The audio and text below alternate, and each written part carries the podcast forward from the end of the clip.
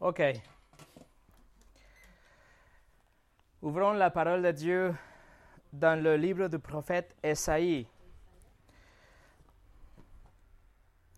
Esaïe chapitre 6. Esaïe chapitre 6. Nous sommes en train de répondre la question posée par un cher ami. Comment peut-on voir la sainteté de Dieu? Et nous sommes en train de répondre à cette question en ouvrant euh, la Bible de tout premier livre de la Bible, le, euh, le livre de la Bible, le livre de la Genèse, et nous avançons très rapidement à travers chaque livre de la Bible. Nous sommes en train d'étudier, regarder des passages partout dans tout le livre pour voir à quel point Dieu est saint. On peut voir que Dieu est saint à travers la Sainte Bible. L'Ancien Testament est divisé dans trois grandes sections, trois grandes parties. La première partie, c'est la section historique qui va de la Genèse chapitre 1 jusqu'au livre de Esther. Ensuite, nous avons euh, le livre de poésie ou de la sagesse qui, sont euh, qui va du livre de Job jusqu'au le cantique de Cantique. Et finalement, nous avons la section des prophètes. La section des prophètes est la section qu'on va commencer aujourd'hui. La section des prophètes est divisée dans deux grandes parties. Les prophètes majeurs et les prophètes mineurs. Et cette division est, euh, tout simplement dépend de la taille de chaque livre, la taille de chaque livre que chaque prophète a écrit. Donc, nous avons quatre prophètes, quatre prophètes majeurs qui ont écrit cinq livres dans le prophète majeur et nous avons douze livres dans le prophète mineur. Juste pour vous donner un exemple, le livre d'Esaïe, prophète majeur, a 66 chapitres. Le livre de Abdias, euh, euh, prophète mineur, a qu'un seul chapitre de 21 versets. Donc, nous allons commencer aujourd'hui et nous allons voir les cinq livres de prophète majeur. Et la semaine prochaine, nous allons finir l'Ancien Testament en regardant les douze livres de prophètes euh, mineurs. Et avec ça, nous allons terminer toute la première partie de la Bible, l'Ancien Testament, pour rentrer dans la pause d'été, quand on va voir John Glass, qui va continuer la, euh, l'étude du livre de l'Apocalypse. Et puis, on va recommencer, reprendre cette série euh, l'automne avec le Nouveau Testament. Comment pouvoir la sainteté de Dieu dans le Nouveau Testament? Voilà. Donc aujourd'hui, on va se concentrer dans le prophète majeur. Mais avant de commencer, on va prier. Seigneur, on, on est ici euh, en train d'ouvrir ta parole pour voir à travers de tous ces prophètes euh, que tu as inspirés, que tu as utilisés pour te révéler à ton peuple à l'époque. Nous voudrions voir à travers de eux la sainteté que tu as, ta sainteté, notre besoin d'avoir un sauveur qui nous sauve de ta sainteté. Seigneur, aide-nous aujourd'hui à pouvoir voir ta sainteté à travers ces prophètes et qu'on puisse avoir la même euh, réaction qu'ils sont une réaction de crainte, de respect, de révérence, de repentance. Seigneur, je te prie que tu bénis la prédication de ta parole et tous ceux qui entendent ici au nom de Jésus. Amen. Le message aujourd'hui s'appelle La sainteté de Dieu à, travers de la Sainte Bible, cinquième partie. Et on commence avec le numéro 41. Numéro 41, sainteté qui commissionne. Sainteté qui commissionne. Le 26 avril dernier, nous avons étudié en détail la vision d'Esaïe, la vision puissante d'Esaïe quand il a vu la sainteté de Dieu. Je vous invite à réviser ce message dans notre site. Elle est disponible en français et en russe aussi. Esaïe a vu la sainteté de Dieu. Esaïe a entendu la sainteté de Dieu et il a fini pour avoir une crainte de la sainteté de Dieu. Dieu, d'une manière proactive et d'une façon unilatérale, juste parce que Dieu a voulu, il a effacé la culpabilité d'Esaïe. Il a enlevé le péché d'Esaïe, si vous vous souvenez. Autrement dit, Dieu a sauvé Esaïe. Il a mis en sécurité. La sainteté de Dieu ne le consumera pas. Esaïe, on a vu, il se sentait détruit. Il était pulvérisé quand il a vu la sainteté de Dieu et sa nature pécheresse en même temps. Quand il a découvert les ténèbres qui habitaient dans son cœur, car la sainteté de Dieu que brille plus puissamment que mille soleils a illuminé le cœur d'Esaïe pour qu'il voie vraiment son péché. Esaïe, en conséquence, non seulement il était détruit, mais il était assez humble pour reconnaître son problème, pour reconnaître sa misère. Esaïe, mes amis, était comme un criminel qui est assis et attaché à la chaise électrique. La main de son bourreau tient déjà le levier pour activer la chaise électrique. Le muscle dans le bras de cet homme, ils sont déjà tendus. Vous pouvez voir la tension parce qu'il est prêt à tirer le levier. Dans 5 millisecondes, il activera la chaise électrique. Mais soudainement, les juges arrêtent l'exécution et les juges même, ils décident de se mettre dans la chaise électrique. Le juge lui-même est exécuté au nom du criminel dans la place de Esaïe. Et le juge était quelqu'un qui a vécu une vie parfaite, quelqu'un qui avait vécu une vie irréprochable. Et volontairement, ils prennent la culpabilité et le péché et la place de ces criminels sur la chaise électrique et il est décédé, il meurt au nom du criminel. Le criminel, par contre, il est relâché. La justice était satisfaite, la dette a été payée. Esaïe peut partir libre. Imaginez-vous que tout de suite après, parce que ce que je viens de vous dire, c'est le verset 6 et 7 d'Esaïe 6, mais le verset 8, tout de suite après que le criminel a été pardonné, le juge dit quelque chose. Regardez le verset 8. Chapitre 6, verset 8. J'ai entendu le Seigneur dire, Qui vais-je envoyer et qui va marcher pour nous? J'ai répondu, Mais voici, envoie-moi. Il a alors ordonné, Va dire à ce peuple. Et il a donné des instructions de quoi dire. Bien sûr, Esaïe était tellement reconnaissante. Esaïe était si accablé par la sainteté de Dieu et la grâce que vient de le sauver. Il est tellement reconnaissant que sa vie a été purifiée, que sa vie a été épargnée. Et donc, quand Dieu le juge, pose une question ouverte, il dit, qui vais-je envoyer nous pouvons imaginer Saïd que tout de suite lève la main. Il dit, moi, mais voici, envoie-moi. Un cœur reconnaissant qui est prêt à obéir grâce à la grâce qu'il vient de recevoir. Esaïe ne pose pas de questions. Esaïe ne dit pas, quand Dieu dit qui vais-je envoyer, Esaïe ne dit ça dépend. Ou ça sera difficile. Ou que me donneras-tu? Ou laisse-moi regarder mon calendrier. Ou qui vont penser les autres? Ou pourquoi moi? Ou comme le titre d'un nouveau livre par Ray Comfort. Envoie n'importe qui, sauf moi. Non, Esaïe était complètement disponible.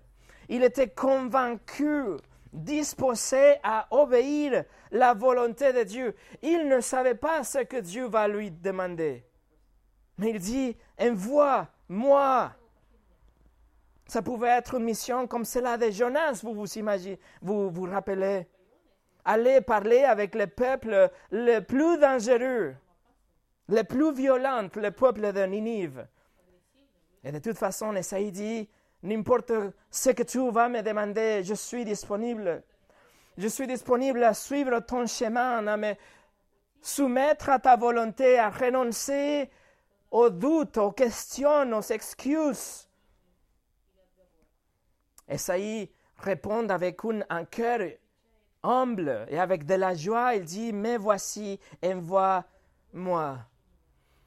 Et mes amis, ça c'est la, la seule réponse valide de quelqu'un qui a compris la sainteté de Dieu, la monstruosité de notre propre péché et la grâce extraordinaire de Dieu pour sauver un criminel de quelque chose qui est mille fois plus pire que la chaise électrique. Le chrétien, il se soumet avec joie à la volonté de Dieu, comme Esaïe vient de le faire. Et quoi qu'il dise sa parole, quoi que la volonté de Dieu ordonne, le chrétien, il va dire, oui, mais voici. Nous n'essayons pas de trouver de brèches dans le contrat, mais avec tout notre cœur, nous nous, nous soumettons à ce que la parole sainte de Dieu nous dit.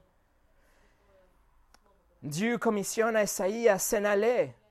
Et en fait, il le donne les 66 chapitres de son livre. C'est ce que tu vas faire, Esaïe. Voilà ce que tu vas annoncer, qu'il y a de bonnes nouvelles et de mauvaises nouvelles. Mais quand même, voilà la sainteté de Dieu qui commissionne.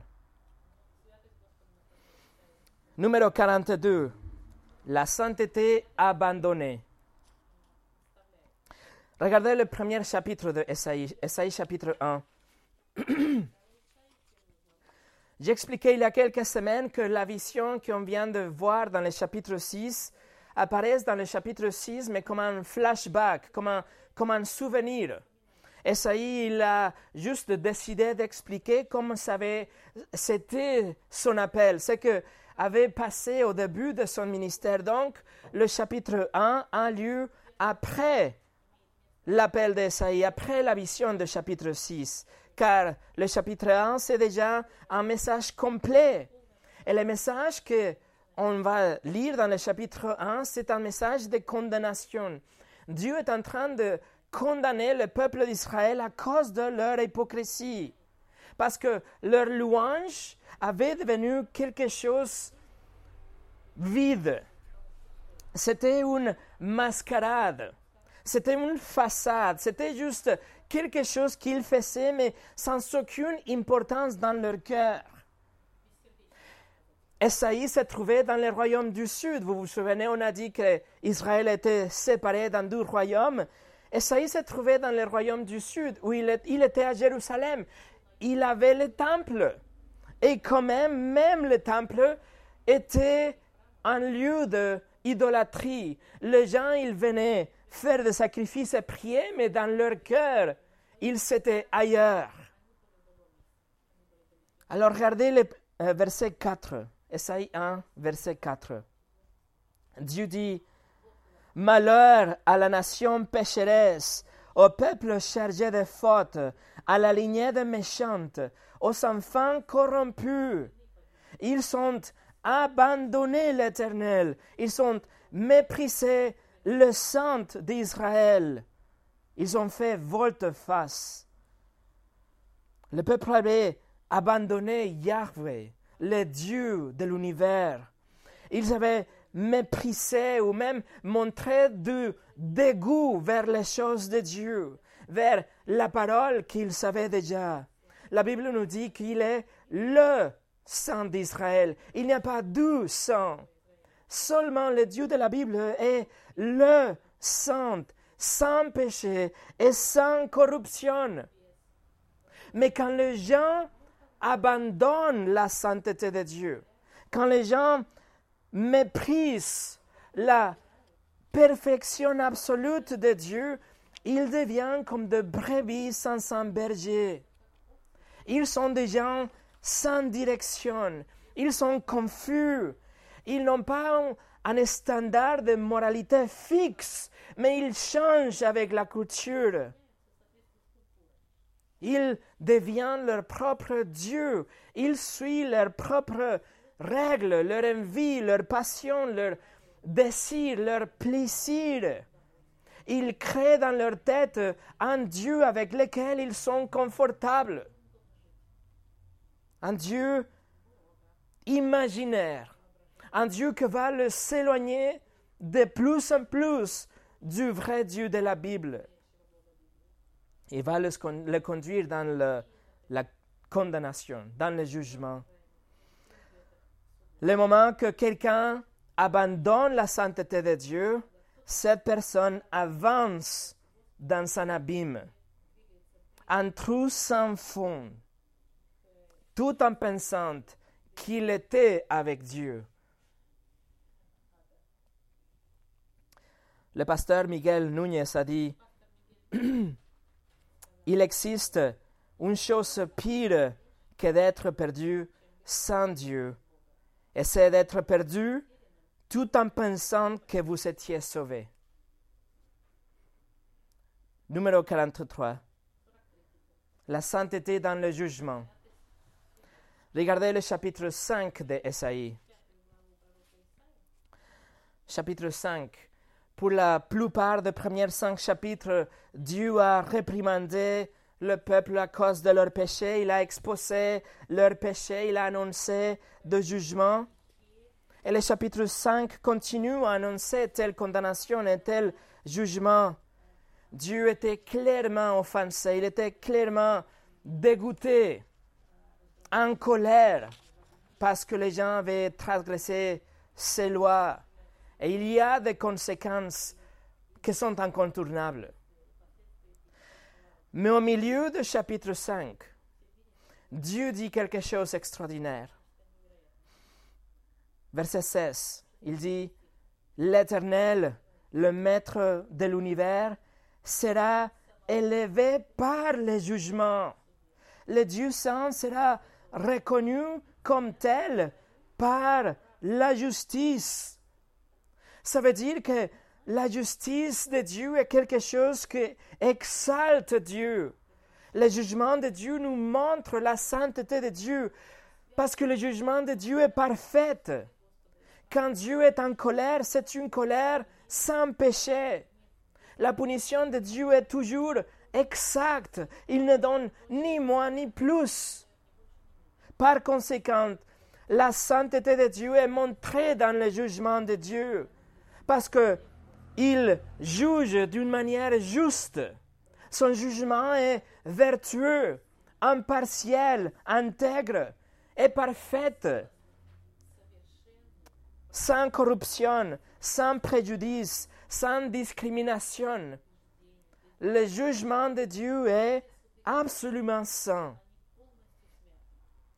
Quand on pense que l'enfer pour l'éternité attend une personne que vit une vie, on va dire, normale, une vie pieuse ici sur la terre, mais que la personne décède sans savoir Christ comme son sauveur, et qu'il a l'enfer derrière qui attend cette bonne personne, seulement a de sens quand on comprend que Dieu est tellement saint et combien son jugement est juste, parfait est sainte. Mais une fois que Dieu vient de confirmer que son jugement est saint, qui est juste et parfait dans le verset 16, ensuite il va prononcer cinq malédictions, un après l'autre, à partir du verset 18 jusqu'à presque la fin du chapitre. Il dit Mon jugement est saint et parfait. Et puis il prononce cinq jugements son jugement est droit, son jugement est parfait. Et même en enfer, il montre sa sainteté et son jugement parfait. Numéro 44, la sainteté échangée. Sainteté échangée. Le livre prochain, le livre de Jérémie. le livre de Jérémie. Presque 70 ans après Saï, Jérémie était le prêtre et le prophète dans le royaume du Sud aussi. Il était là avant, pendant et après la destruction de Jérusalem dans l'année 586 avant Jésus. Et pendant son ministère, il a plaidé avec ses compatriotes. Pendant cinq décennies, il a pleuré avec eux pour qu'ils se répandent. Jérémie était connu comme le prophète qui pleure, parce qu'il se décrit comme ça dans plusieurs reprises dans son livre, qu'il pleurait parce que il sait que le jugement de Dieu arrive et aussi que le cœur de son peuple est dur et qu'ils ne veulent pas croire et se repentir. Alors regardez le début de son livre, comment Dieu commissionne ses prophètes en lui euh, disant que le jugement arrive. Chapitre 1, verset 14 au 16. Et l'Éternel m'a dit, c'est du nord que le mal se déversera sur tous les habitants du pays. En effet, je vais appeler tous les peuples des royaumes du nord, déclare l'Éternel. Ils viendront et ils placeront leur trône à l'entrée des portes de Jérusalem, tout autour de ses murailles et contre toutes les villes de Juda. Je prononcerai mes jugements contre eux à cause de toute leur méchanceté, parce qu'ils m'ont abandonné. Et on fait brûler de l'encens en l'honneur des autres dieux, parce qu'ils se sont prosternés devant ce que leurs mains avaient fabriqué. Ce que Esaïe avait annoncé 70 ans avant, Jérémie continue à l'annoncer. Dieu donne à nouveau le même avertissement. Les gens, ils sont abandonnés ma parole, ils sont méprisés mes commandements. Il faut qu'ils se répandent. Le jugement arrive. Jérémie nous dit qu'il savait, dit, faire aussi des offrandes. Il savait louer des autres dieux. Il savait créer des figurines, des statues, des, euh, pardon, des sculptures. Il savait faire des choses en bois, en métal avec ses mains. Et ils sont dit, ça c'est mon Dieu. Et dans le verset, dans le chapitre suivant, chapitre 2, nous trouvons une description bouleversante de la situation. Chapitre 2, verset 11. Dieu dit, une nation a-t-elle déjà changé de Dieu alors même que ce ne sont pas de vrais dieux? Pourtant, mon peuple a échangé ce qui faisait sa gloire contre ce qui n'a aucune valeur. Le verset 11 commence en se référant aux autres nations avec une question rhétorique. Dieu dit, toutes ces nations autour de Jérusalem, ils n'ont pas changé leur Dieu. Ils sont fidèles vers leur Dieu, même si leurs dieux ne sont pas vraiment de Dieu. Et Dieu dit, mais le peuple d'Israël, mais mon peuple a changé le vrai Dieu pour quelque chose d'autre. Le verset 11 nous dit, ils ont échangé leur gloire pour quelque chose de vain, quelque chose de futile, quelque chose inutile, sans valeur, quelque chose sans aucun bénéfice. Quelle est la gloire qu'ils ont changée? Dans le verset 11 Leur gloire est Dieu lui-même.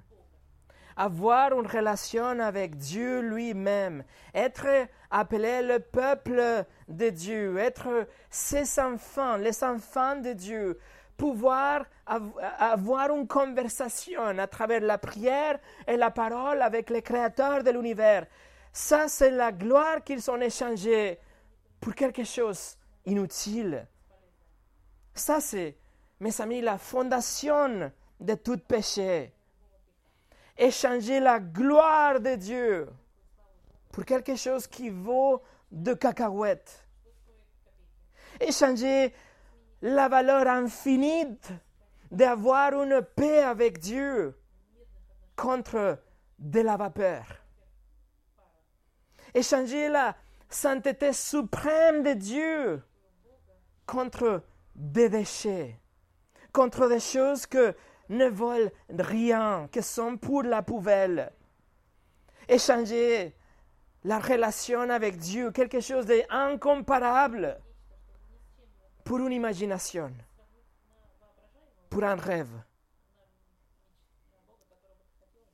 Contre quoi échangez-vous la gloire de Dieu aujourd'hui? Ça, c'est tellement perverse. C'est tellement illogique, mais en même temps, c'est tellement réel. Chaque fois que nous embrassons la tentation, nous sommes en train d'échanger la sainteté glorieuse de Dieu pour quelque chose d'inutile, sans valeur, fictif, vain. C'est choquant, c'est affreux.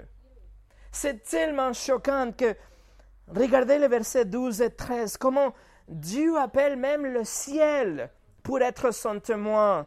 Il personnifie d'une façon dramatique le ciel pour lui appeler et être un témoin de ce que Dieu voit. Regardez les versets 12 et 13. Dieu dit, ciel, sois sans consterné, sois sans horrifié, atterré, déclare l'Éternel. En effet, c'est un double mal que mon peuple a commis. Ils m'ont abandonné, moi qui suis une source de vie, pour se creuser des citernes, des citernes fissurées qui ne retiennent pas l'eau. Dieu mentionne un double mal. Non seulement il tombe dans l'idolâtrie, comme l'idolâtrie de quelqu'un qui ne connaît pas la vérité, mais là, il ajoute un deuxième mal parce qu'il abandonne le Dieu qu'il connaisse pour, pour aller vers des autres dieux qui sont fictifs. Il abandonne, il méprise le Dieu qu'il connaissait déjà et il l'échange pour quelque chose sans aucune valeur. Nous, mes amis, comme le ciel, nous devrions être absolument consternés, horrifiés, atterrés quand le peuple, les gens autour de nous, et même nous, nous changeons la source de vie, la source d'eau vive pour une citerne fissurée qui ne tient pas de l'eau.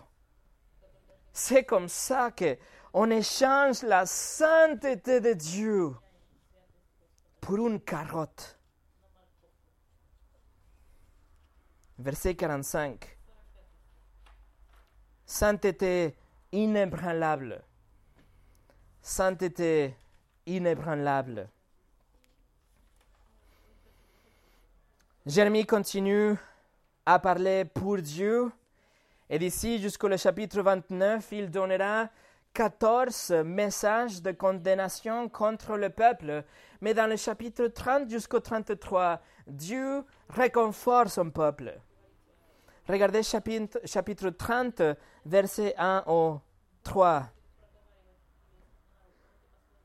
La parole fut adressée à Jérémie de la part de l'Éternel. Voici ce que dit l'Éternel, le Dieu d'Israël. Écris dans son livre toutes les paroles que je t'ai dites.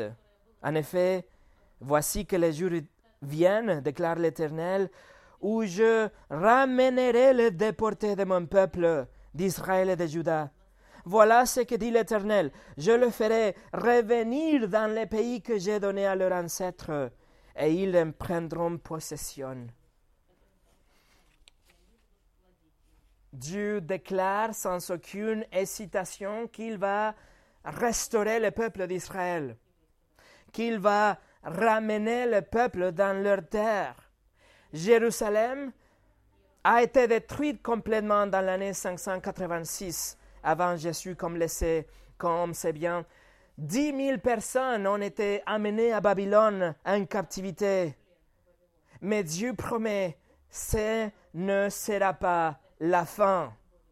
J'ai des plans pour eux, Dieu dit ici. Ils seront restaurés et ramenés à la terre que j'ai promis à leurs ancêtres. L'accomplissement absolu de cette promesse aura lieu dans l'avenir. C'est quelque chose qu'on n'a pas encore vu.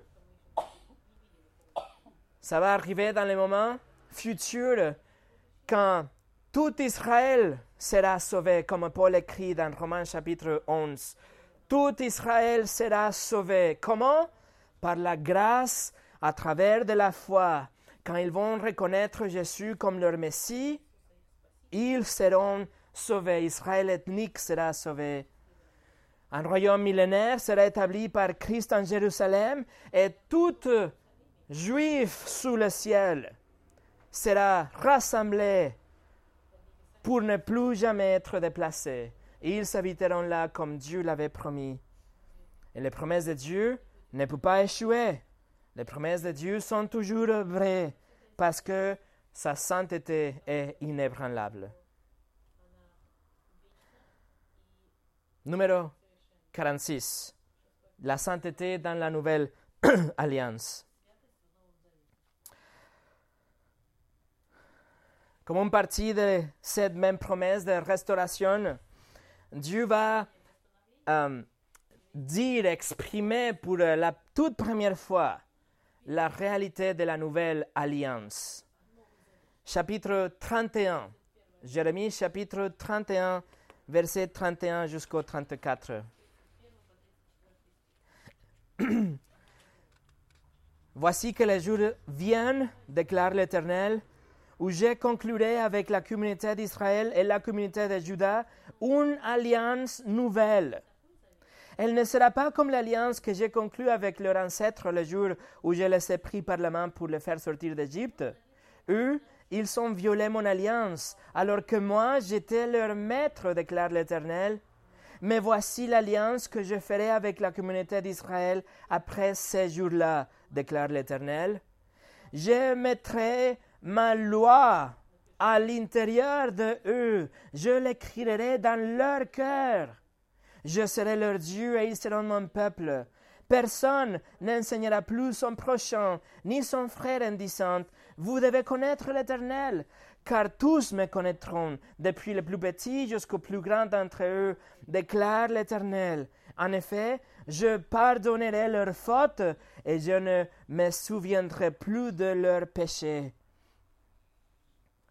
Israël a échoué misérablement dans, dans l'alliance mosaïque parce que, en fait, c'était l'échange d'obéissance pour la bénédiction et la rébellion pour le jugement.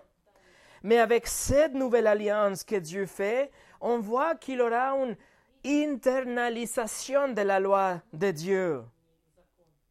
Dieu écrit la loi dans le cœur de son, de, son peuple, dans l'esprit, pas dans le, le, euh, le, table en pierre comme dans les jours de Moïse, mais les gens, ils vont savoir la volonté de Dieu. Ils vont savoir qu'est-ce qu'il veut et ils vont, ils vont vouloir ce que Dieu veut.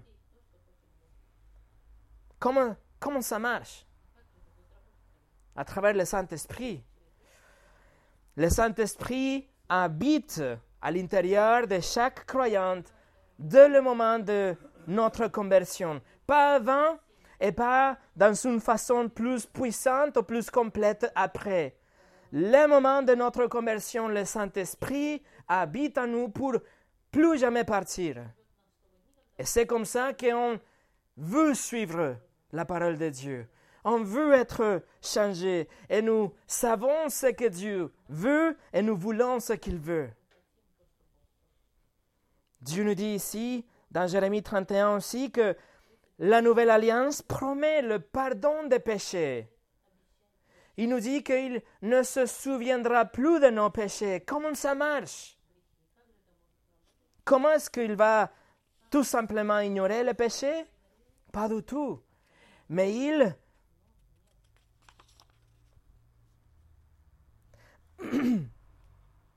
verse sa punition sur le substitut.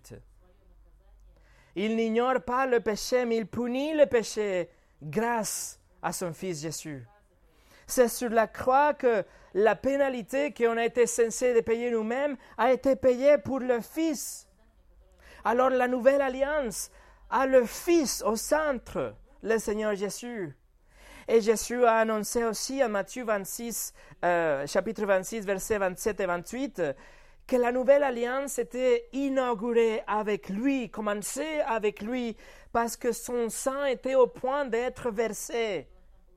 Et le sang qui a été versé a été versé en remplacement, substitution de la peine requise pour l'homme pécheur comme vous et comme moi.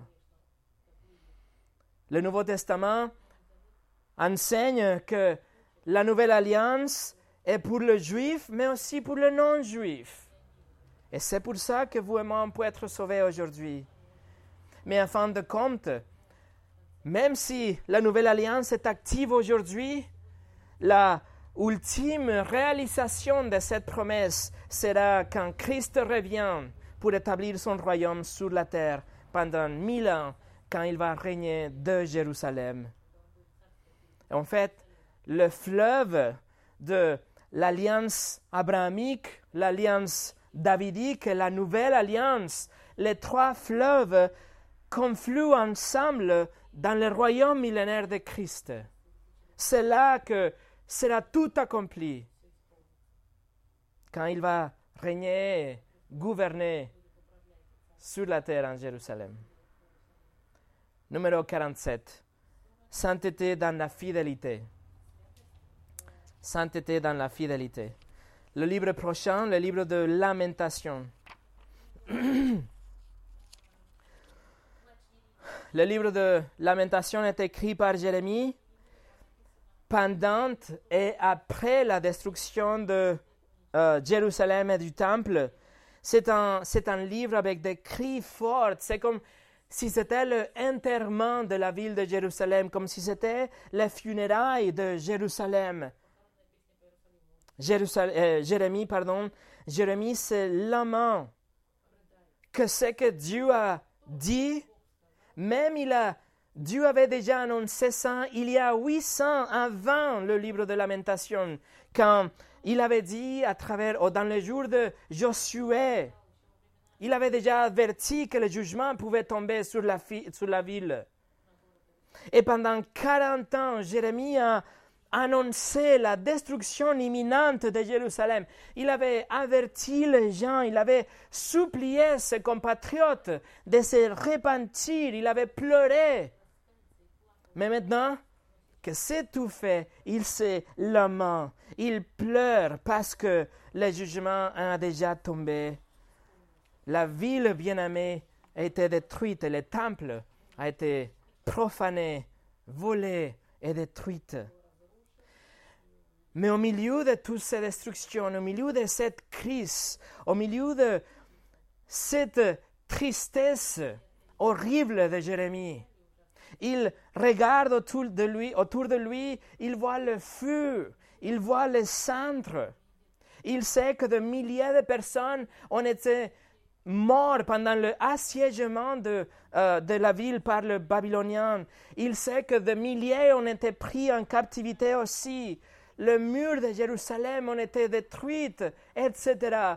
Au milieu de cette destruction, au milieu de cette destruction, il sait, il sait que Dieu est fidèle.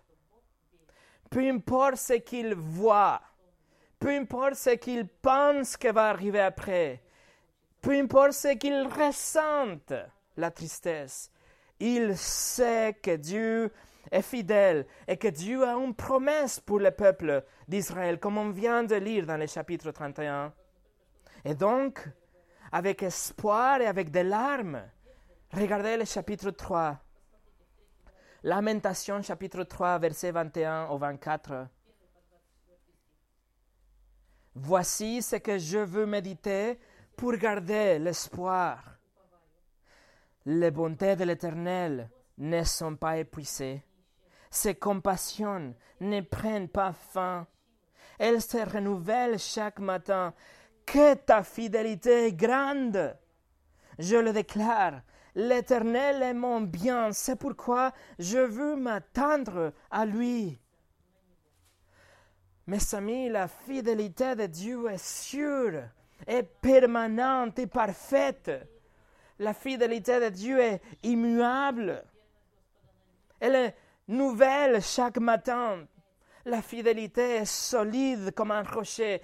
Elle n'a pas de limite, elle est grande, très grande. La fidélité de Dieu est l'oreiller où on se dort, on pose la tête chaque nuit, comme on vient de chanter. La fidélité de Dieu est gracieuse, inestimable, inébranlable. La sainteté de Dieu est dans la fidélité de Dieu. La fidélité de Dieu est sainte. La fidélité de Dieu est parfaite.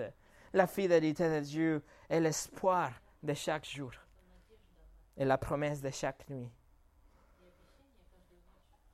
John MacArthur écrit Le fondement de la foi, c'est la réalité que Dieu garde toutes ses promesses selon son caractère vrai et fidèle. Numéro 48. Sainteté sur le trône. Le livre suivant, le livre de Ézéchiel. Nous avons étudié le livre de Ézéchiel pendant quelques années, 48 messages en tout disponibles sur notre site. Un livre fascinant, un exemple incroyable de la fidélité d'un prophète. Alors je vous rappelle que Ézéchiel a exercé son ministère à Babylone. Lui et sa femme étaient parmi les dix mille personnes qui ont été prises en captivité. Il était contemporain avec Jérémie, aussi avec Daniel. Et dans le chapitre 1, il décrit une vision, la vision dans laquelle il sera appelé pour servir Dieu comme un prophète. Il commence la vision avec, il décrit des créatures, et après il décrit des anges, et après, regardez à partir du verset 26. Au-dessus de la voûte céleste qui était sur leur tête, il y avait quelque chose de similaire à une pierre de saphir qui ressemblait à un trône. Et sur cette forme de trône apparaissait quelqu'un dont l'aspect ressemblait à celui d'un homme, tout en haut. J'ai vu comme un éclat étincelant, comme du feu qui l'enveloppait tout autour depuis ce qui semblait être des singes jusqu'en haut et depuis ce qui semblait être ces singes jusqu'en bas, j'ai vu quelque chose de similaire à du feu, une lumière qui rayonnait tout autour. Cette lumière qui rayonnait tout autour de lui avait le même aspect que l'arc-en-ciel dans les nuages un jour de pluie. Et on s'arrête là. Regardez dans ces trois versets, combien de fois Ézéchiel a utilisé la phrase, le mot j'ai vu quelque chose comme, ou similaire, ou rassemblé à quelque chose d'autre. Neuf fois, il utilise le mot en hébreu que ça veut dire quelque chose que j'ai vu, que ça ressemble à quelque chose. Ce que Ézéchiel vient de voir, il essaie de décrire est tellement grand, est tellement unique, c'est extraordinaire pour pouvoir le décrire, mais il essaye. Et il essaye 16 fois dans le chapitre 1 qu'il utilise la même phrase ou le même mot. Mais la première chose qu'on voit dans ces versets-là, c'est qu'il remarque un trône. Il voit un trône comme Esaïe aussi avait vu un trône dans son chapitre 6. Et aussi Jean a vu dans le livre de l'Apocalypse un trône. Et Ézéchiel décrit un homme assis sur le trône. Mais on a déjà étudié aussi que Dieu est un esprit. Donc, on doit conclure que cet homme était une figure de Christ pré-incarné. Il faut aussi le connecter avec la vision d'Esaïe. Jean, l'apôtre Jean, dit que celui que Esaïe avait vu était le Seigneur Jésus. Celui que Esaïe vu assis sur le trône était Jésus lui-même. Donc, cet homme dans Ézéchiel ne doit pas être un autre que la douzième personne de la Trinité aussi. Ézéchiel essaie de décrire l'apparence de cet homme, mais il ne trouve pas le mot. Il dit, il avait un éclat étincelant comme de feu, euh, le feu l'enveloppait tout autour, une lumière qui rayonnait tout autour, et même un arc-en-ciel. Mais regardez la deuxième partie du verset 28. il finit avec ça. Il conclut, c'était un reflet de la gloire de l'Éternel. À cette vue, je suis tombé à le visage contre terre, puis j'ai entendu quelqu'un me parler.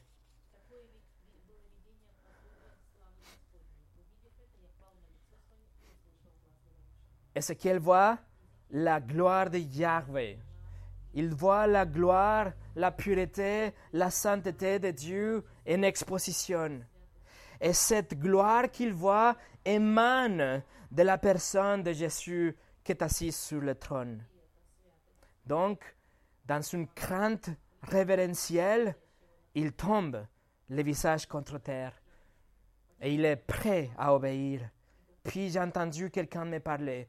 Ézéchiel était prêt pour obéir, obéir ce que Dieu va le commander. Et si vous vous souvenez, le ministère d'Ézéchiel était tellement, tellement dur. Mais quand même, après avoir compris la sainteté de Dieu, il était prêt à obéir. Il y a de nombreux passages qu'on pourrait voir dans le livre d'Ézéchiel. La sainteté de Dieu est mentionnée ou évoquée au moins 60 fois sur 48 chapitres. Et la gloire de Dieu est mentionnée aussi au moins 16 fois. Donc, euh, c'est un livre rempli avec la sainteté de Dieu et la gloire de Dieu. Pour nous préparer pour finir, numéro 49, la sainteté revendiquée. Sainteté revendiquée. Dans le chapitre 36 d'Ézéchiel, Jérusalem a été déjà détruit. Comme Esaïe l'avait annoncé, comme Jérémie l'avait annoncé, comme Jérémie vient de pleurer, et même Ézéchiel l'a annoncé aussi, chapitre 36, Jérusalem est déjà détruite.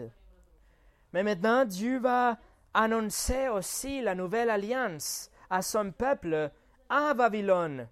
Ézéchiel se trouve à Babylone. Ézéchiel va donner la nouvelle alliance à son peuple à Babylone, comme, Jérémie a annoncé la nouvelle alliance à son peuple à Jérusalem.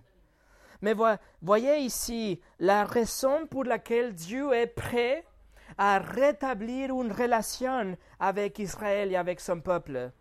Regardez le chapitre 36, versets 22 à 24. C'est pourquoi annonce à la communauté d'Israël Voici ce que dit le Seigneur, l'Éternel. Ce n'est pas à cause de vous que j'interviens, communauté d'Israël, mais c'est pour mon saint nom. Puisque vous l'avez déshonoré dans les nations où vous vous êtes rendus, je démontrerai la sainteté de mon grand nom qui a été déshonoré parmi les nations, puisque vous l'avez déshonoré au milieu d'elles et les nations reconnaîtront que je suis l'Éternel, déclare le Seigneur, l'Éternel, quand à travers vous je manifesterai ma sainteté sous leurs yeux. Je vous arracherai aux nations, je vous rassemblerai de tous les pays et je vous ramènerai sur votre territoire. Dieu va agir. Il est en train d'agir aujourd'hui, pas à cause de nous, mais pour son saint nom, pour sa propre sainteté, pour ce qu'il est, la sainteté intrinsique de Dieu. Sa sainteté avait été profanée par le peuple d'Israël. Dieu la revendique pour que tout le monde voit combien il est saint. Et il reformule la nouvelle alliance qu'il avait annoncée par Jérémie. Regardez les versets 25 au 28. La nouvelle alliance reformulée. Je vous aspergerai d'eau pure et vous serez purifiés. Je vous purifierai de toutes vos impuretés et de toutes vos idoles. Je vous donnerai un cœur nouveau et je mettrai en vous un esprit nouveau. Je retirerai votre corps, euh, de votre corps le cœur en pierre et je vous donnerai un corps de chair c'est mon esprit que je mettrai en vous. Ainsi, je vous ferai suivre mes prescriptions, garder et respecter mes règles. Vous habiterez le pays que j'ai donné à vos ancêtres, vous serez mon peuple, et je serai votre Dieu. Dieu dit encore une fois que les Juifs seront rassemblés de tous les pays vers leur territoire. Il annonce qu'ils seront purifiés spirituellement, ils seront pardonnés, ils seront rachetés. Et le verset 26 nous donne la, la régénération est annoncée, la régénération de leur cœur. Il dit qu'ils seront habités par l'Esprit de Dieu pour qu'ils marchent dans ses voies, pour qu'ils soient de vrais son peuple et qu'ils soient de vrais leur Dieu. Cela n'est pas arrivé encore. Une partie est en effet aujourd'hui, une partie est déjà là, parce qu'on peut avoir le pardon des, péchés et l'Esprit de Dieu qui habite en nous. Mais la totalité de cette promesse, encore une fois, sera donnée dans le futur, quand les Juifs, le peuple d'Israël, ils vont accepter Jésus comme leur Messie. Le changement d'un cœur en pierre pour un cœur en chair, c'est le miracle de la régénération ou la nouvelle naissance que Jésus a annoncé en Jean chapitre 3. Et cette vérité est disponible pour les juifs et les non-juifs aussi. Les moments qu'on se répand, qu'on met notre confiance en Jésus-Christ, on a une nouvelle naissance. Notre cœur en pierre est changé pour un cœur en chair que veut suivre et obéir Dieu. Et numéro 50, sainteté dans le Fils de l'homme. Le livre prochain, le livre de Daniel. Regardez le chapitre 7. Daniel, le dernier livre de euh, prophète Mayer. Daniel était pris à Babylone quand il était un adolescent. Il a passé toute sa vie, 70 ans, en captivité et il a fonctionné comme un porte-parole de Dieu pour les juifs et pour les non-juifs aussi. John MacArthur dit que le livre de Daniel, c'est pour l'Ancien Testament comme l'Apocalypse pour le Nouveau Testament. Un livre avec des de visions, des de, messages, des prophéties, etc. Regardez le chapitre 7. Chapitre 7, versets 13 et 14.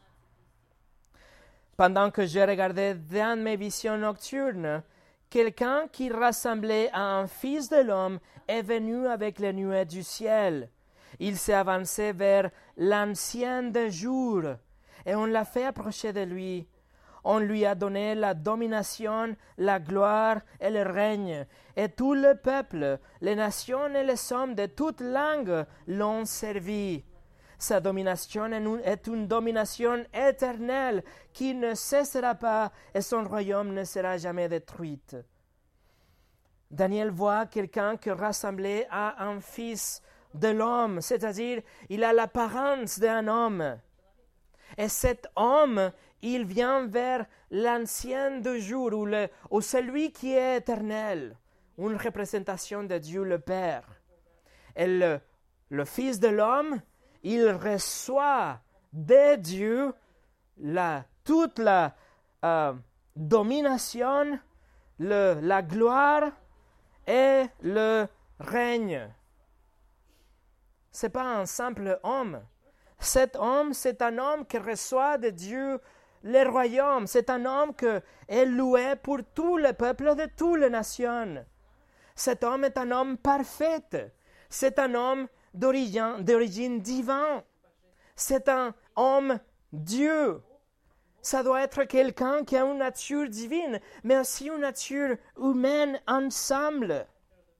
C'est un roi, un souverain divin et humain en même temps. C'est une personne éternelle et sainte. Le Messie, le Fils de l'homme, est le Seigneur Jésus-Christ. Et Jésus, dans l'évangile de Matthieu, dans, les trois évangiles, Matthieu, Marc et Luc, il a utilisé le titre Fils de l'homme pour se référer à lui 69 fois. Et dans l'évangile de Jean, il utilise 12 fois. Il dit le Fils de l'homme pour dire c'est moi. Et en fait, les leaders religieux, ils ont accusé, ils sont accusés Jésus de la blasphème parce qu'il prenait ce titre, un titre qui appartenait au Dieu lui-même, le Fils de l'homme, le Fils de Dieu, l'homme divin, Le verset 14 nous dit que toutes les nations, que tous les peuples, que toutes les langues viendront le servir, mais servir, c'est plutôt le révérer, le donner de la louange. Ils vont adorer le Seigneur Jésus. Quand va se produire ça? Encore une fois, il est en train de se produire aujourd'hui. Mais la culmination de ça sera dans le royaume millénaire de Christ, qui mènera immédiatement la nouvelle création et euh, l'état éternel de Dieu, où la domination éternelle de Jésus ne cessera jamais et son royaume ne sera jamais détruit. Et voilà, mes amis, la sainteté de Dieu est présente dans chaque livre de la Bible, virtuellement dans chaque chapitre de la Bible. Le vrai Dieu est saint aujourd'hui, le Dieu de l'univers est saint aujourd'hui, et la seule façon dont on a une opportunité de nous approcher de lui est à travers le Fils de l'homme. Vous voyez que plus nous avançons, nous, plus nous voyons la personne de Jésus, parce que la sainteté de Dieu est présente 100% en Jésus-Christ, parce que Jésus est 100% Dieu. Alors qu'est-ce qu'on doit faire avec tout ça? Il ne faut pas jouer avec votre destination éternelle. Il faut vous humilier vous-même. Il faut venir humblement devant le juge de l'univers. Il faut venir vers lui en lui demandant pardon et en suppliant qu'il vous pardonne et il le fera. Jésus-Christ est mort pour vous, pour vous donner la nouvelle naissance, pour vous donner le Saint-Esprit, pour que vous puissiez suivre le Seigneur et obéir ce qui est écrit, sans essayer de chercher des trous. Alors il faut juste reconnaître votre péché, la sainteté de Dieu est le seul moyen d'être réconcilié avec lui, la foi et la repentance la foi en Jésus seul et la repentance de vos péchés. Et vous savez la promesse, la promesse d'un Dieu saint, que vous aurez la vie éternelle. Prions.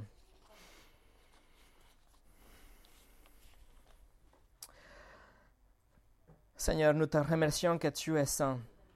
Nous te remercions qu'on peut te faire confiance, que tu ne changes pas d'avis, que tout ce que tu as dit, tu le feras. Seigneur, merci pour ta parole qui est parfaite aussi, que ne nous trompe pas, que ne nous cache rien, que elle est là pour qu'on puisse la ouvrir, non seulement le dimanche, mais qu'on puisse nous nourrir de ta vérité chaque jour de notre vie. Seigneur, donne-nous le Saint-Esprit à, travers la nouvelle naissance. Accepte notre repentance, prends notre foi et sauve à tous ceux qui n'ont pas encore été sauvés. Seigneur, tu es un Dieu qui veut être réconcilié avec ton peuple.